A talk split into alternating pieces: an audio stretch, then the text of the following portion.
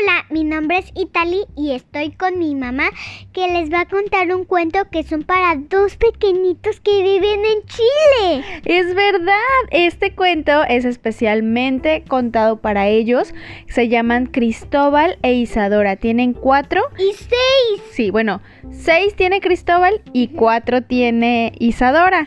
Ellos nos escuchan desde Chile. Su mamá se puso en contacto con nosotros desde nuestro Instagram y nos dijo, ¿sabes qué? Quiero que les mande saludos porque estamos muy contentos siempre escuchando los cuentos. Así que ahí está el saludito, Itali. Sí, es que nosotros también estamos muy emocionados. Así que vamos con el cuento de este día que se titula Gorg el gigante. ¿Están listos? Sí, estamos listos. Gorg el gigante vivía desde hacía siglos en la cueva de la ira.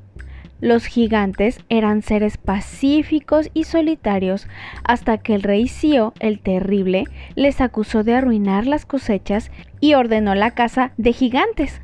Solo Gorg había sobrevivido y desde entonces se había convertido en el más feroz de los seres que había existido nunca.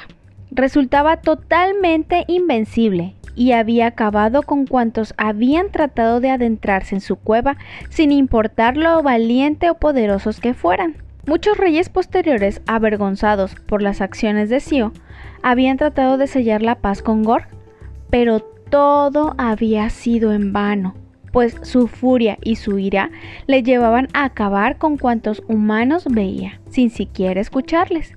Y aunque los reyes dejaron tranquilo al gigante, no disminuyó su odio a los humanos, pues muchos aventureros y guerreros llegaban de todas partes tratando de hacerse con el fabuloso tesoro que guardaba la cueva en su interior.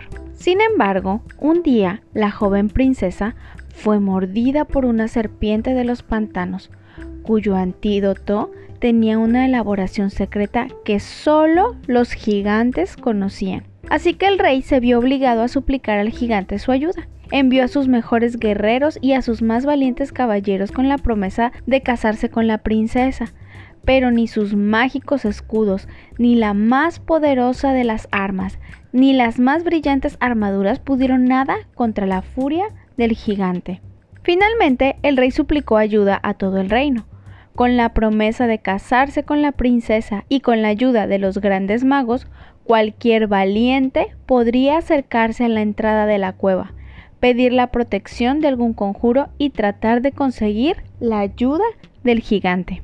Muchos lo intentaron, armados de mil distintas maneras, protegidos por los formidables conjuros desde la fuerza prodigiosa a la invisibilidad, pero todos sucumbieron. Finalmente, un joven músico apareció en la cueva armado solo con un arpa, haciendo su petición a los magos, quiero convertirme en una bella flor y tener la voz de un ángel.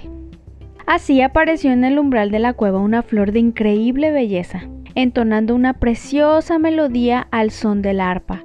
Al oír tan bella música, tan alejada de las armas y guerreros a que estaba acostumbrado, la ira del gigante fue disminuyendo. La flor siguió cantando mientras se acercaba el gigante, quien terminó tomándola en su mano para escucharla mejor, y la canción se fue tornando en la historia de una joven princesa a punto de morir, a quien solo un gigante de buen corazón podría salvar.